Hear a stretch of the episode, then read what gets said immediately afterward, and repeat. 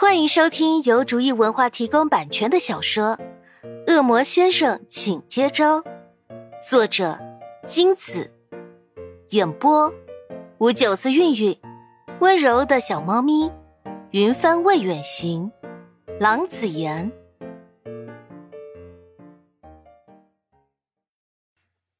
第九十三章，判出魔戒后。明在家里休养了一段时间，基本身体已经无大碍，潘夏便不用天天跑明的公寓去照顾他。当然，这个照顾是要打引号的。潘夏那纯粹就是去玩的，反正明的伤根本不足为惧。而明也打定主意，该找个时间正式上门见潘夏的爸妈。虽然潘夏认为双方都认识，没必要这么郑重其事。但是明认为，两人同学跟两人是恋人，他的身份性质不一样。他是以潘夏的男朋友的身份上门去的，怎么着也得郑重对待。潘夏原本还打算劝明打消念头，就是大家在家吃顿饭就好。可是明明显还有别的计划，他套不出来，想要追问，却被明反复强调他自己男朋友的身份。讨好岳父岳母的势头，倒让潘夏不好意思了。对话总是以潘夏的一个扭身结束。明仔细反复考量着上门拜访的事宜，一边悄悄打量羞恼的潘夏，心里偷着乐。其实见恋人的父母虽说重要，但的确不需要这么隆重。明自己却有着自己的想法。现在他不再是恶魔之身。有着跟潘夏一样的人类躯体，他可以大大方方的到潘家跟潘爸潘妈说他在跟潘夏交往，以后甚至可以上门去求亲，可以说是得偿所愿。但这是现在，在断语之前，他还是恶魔的时候，明心里有着不为人知的担忧。一直以来，明的心底有着不安，别看他是恶魔。潘夏也很崇拜他，明自己对自己是个恶魔这个事实却是感到忐忑的。先不说恶魔是否强大这些表面的东西，就只看他与潘夏种族不同，一个魔一个人，两人的实际差距，潘夏没有想太多。明确从一开始喜欢上潘夏时，就已经知道他们在一起有多难。明没跟潘夏讲太详细。所以，潘夏也只是知道他们在一起估计会困难重重，他会一直陪在明的身边，这也是明想要的。他并不想要让潘夏压力太大。明想的要深入的多，他跟潘夏的躯体不同，成长环境不同，家庭不同，甚至他都没有一个世人最常见的姓氏可以告诉潘家的父母等等。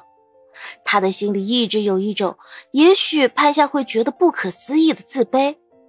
他常会在夜里思考：如果潘爸潘妈知道了他是一个恶魔，他们还会允许潘夏跟他往来吗？能接受他吗？往往他给自己的答案都是不。谁会心大到可以让自己的女儿与一个已经不是普通的那种白种人、黑种人的种族差异？在他们看来，甚至是生物层面上的怪物在一起呢。即使潘夏与自己再相爱，明仍觉得自己有着不足，不是在爱情上的不足，而是平等上的不足。潘夏可以爱上身为恶魔的他，这是他的幸运，在他看来，却是他以恶魔之身诱惑了自己的主人，却给予不到自己的爱人一份平等。让潘夏时时刻刻待在恶魔世界带来的危险中，潘夏永远也不会知道，每次当他深陷于自己所带来的危险时，明是有多痛恨自己这个与生俱来的恶魔之身。明情愿自己一开始就是一个普通的人类，至少潘夏可以安全的享受爱情，不用担心会不会某一天被人发现自己在跟一个恶魔交往。一种扭曲的阴暗不安深藏在明的心底，直到他在与恶魔的一次交谈中，了解到恶魔判出魔戒的方式中，有那么一种刑罚可以令一个恶魔丧失恶魔之身，沦为普通的人类。他内心没有感到害怕，反而找到了这种不安的宣泄方向。那个恶魔可能至今还以为他当时听闻这个残酷的刑罚时，脸上的复杂是被惊吓到的，却不知道。他的内心早已被疯狂所充斥，他要通过那种刑罚抛弃自己的恶魔之身，不管那刑罚到底是什么。如今，他低估了刑罚的严重，但的确成为了人生。他终于可以光明正大、理直气壮的跟潘爸潘妈说，他是潘夏的男朋友，他以后要跟潘夏结婚。其中各种错综复杂的情绪变化，潘夏永远也不会知道。但明自己经历这一番之后，心底的阴暗已经过去。跟潘夏名正言顺在一起的幸福，使得他更清晰自己与潘夏在一起的机会有多珍贵。明回头看着歪在沙发上的潘夏说：“潘夏，这个周六我上你们家去吧。”潘夏正吃着橘子呢。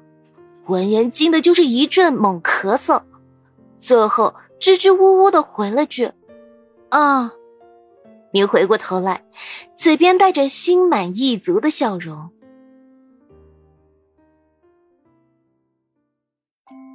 本集播讲完毕，感谢您的收听。